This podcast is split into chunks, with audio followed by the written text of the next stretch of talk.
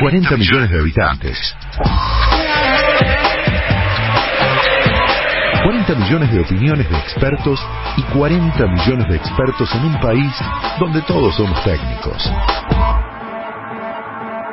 Bienvenidos a este espacio que llamamos Todos Somos Técnicos. Ustedes ya saben, en Argentina somos 40 millones de técnicos, todos sabemos y opinamos de todo, de si está bien el Manchester City ganándole al Manchester United, o si Messi se lesionó en con el partido con Venezuela, o si se lesionó ahora en el fútbol francés. Todos somos técnicos en el fútbol, pero en la política somos igual. Y hoy me pongo el traje de técnico para hablar sobre la demagogia. Y digo que la demagogia no tiene ideología.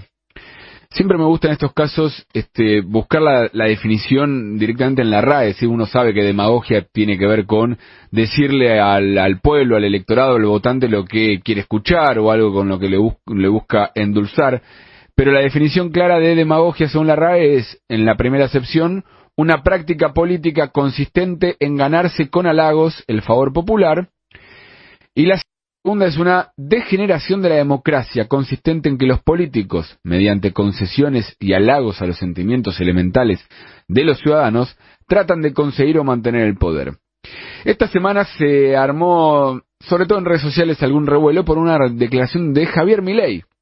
¿Sí? Eh, en una entrevista con el diario Clarín, Milei dijo que no va a cobrar su dieta de diputado, ya está claro que Milei va a ser diputado porque va a entrar, la discusión es si entra él solo o también la segunda en su lista y si le va muy bien quizás el tercero, cosa que ya veo más difícil, pero dijo el textual fue no voy a cobrar mi dieta y voy a hacer un sistema de donaciones para que la gente me pague lo que ellos quieran.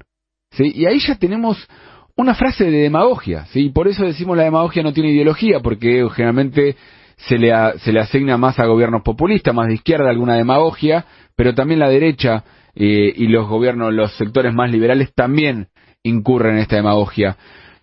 La frase de, de Milley claramente está buscando esta lógica de la casta política, las críticas a la política que él plantea, pero apunta a lo peor, a mi entender, de lo que se busca lograr, porque está mal pretender que, primero, que el diputado no cobre un sueldo es su trabajo, es un trabajo. Después, en todo caso, podemos discutir de los montos, de si están bien o si están mal, o de la dedicación que tienen los diputados, o el tiempo que le deberían dedicar, o quizás debería ser algo mucho más limitado. La izquierda, por ejemplo, plantea que tenga el sueldo de un director de escuela pública, eh, el diputado. Otros dicen como tienen que dejar su actividad privada para dedicarse de lleno a esa tarea, está bien que cobren buenos sueldos. Son discusiones hiperválidas pero directamente no cobrar eh, eh, su dieta, ya es una decisión particular de cada uno. Si querés donar todo tu ingreso, donalo.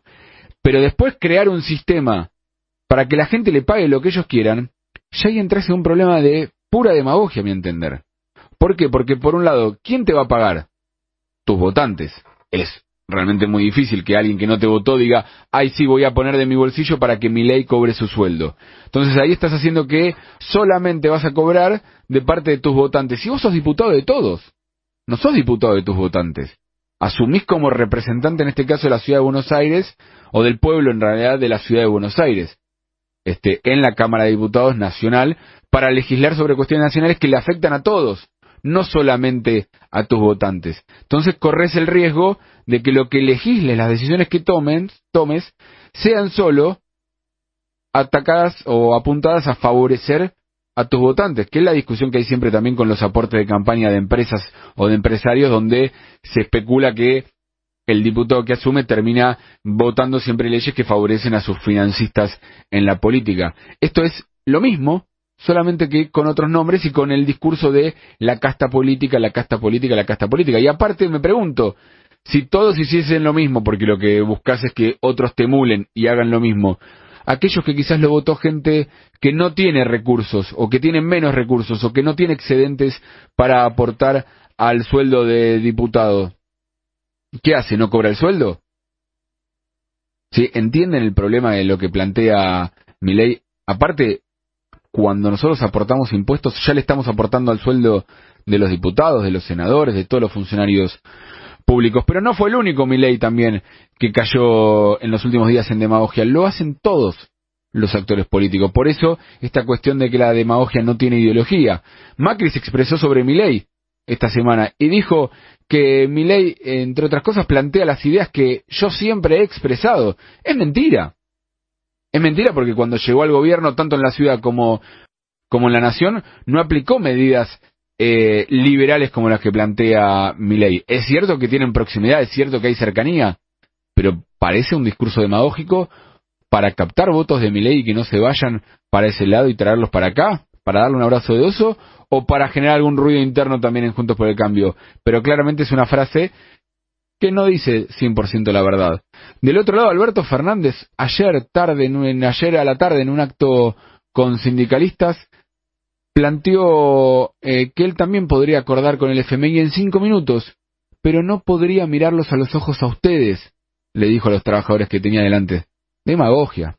100%. No cerrás el acuerdo porque en realidad lo que tenés que hacer son medidas eh, mucho más impopulares y no es cuestión de mirarle los ojos a la gente porque a los jubilados, por ejemplo, le ajustaron el, el ingreso en estos últimos dos años y lo sigue mirando a los ojos o se lo hizo sin ningún tipo de problema. Entonces el problema es más político de relato u otras cuestiones y no por ese lado. La izquierda también cae en demagogia. Hay un cartel gigante en Córdoba y Pueyrredón, por ejemplo. Votá a la izquierda en la ciudad para la legislatura y el Congreso con una frase que dice en contra del ajuste y el FMI. Muy lindo, sí, yo también estoy en contra del ajuste y del FMI eh, per se, por lo que significan. Pero ¿y qué haces entonces? ¿Cómo lo solucionas?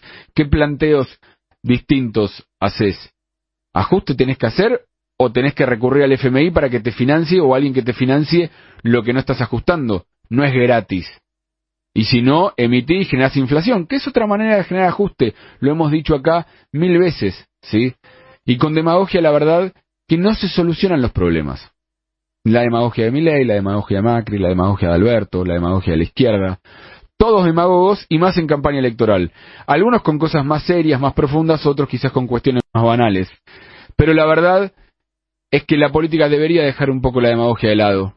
Está bien, les queda una semana, terminen las elecciones, después empieza un problema mucho más severo y es empezar a buscar las respuestas. Y esas respuestas, por más demagogia que haya, no es con más política o menos política, en palabras de, de mi ley, es con mejor política.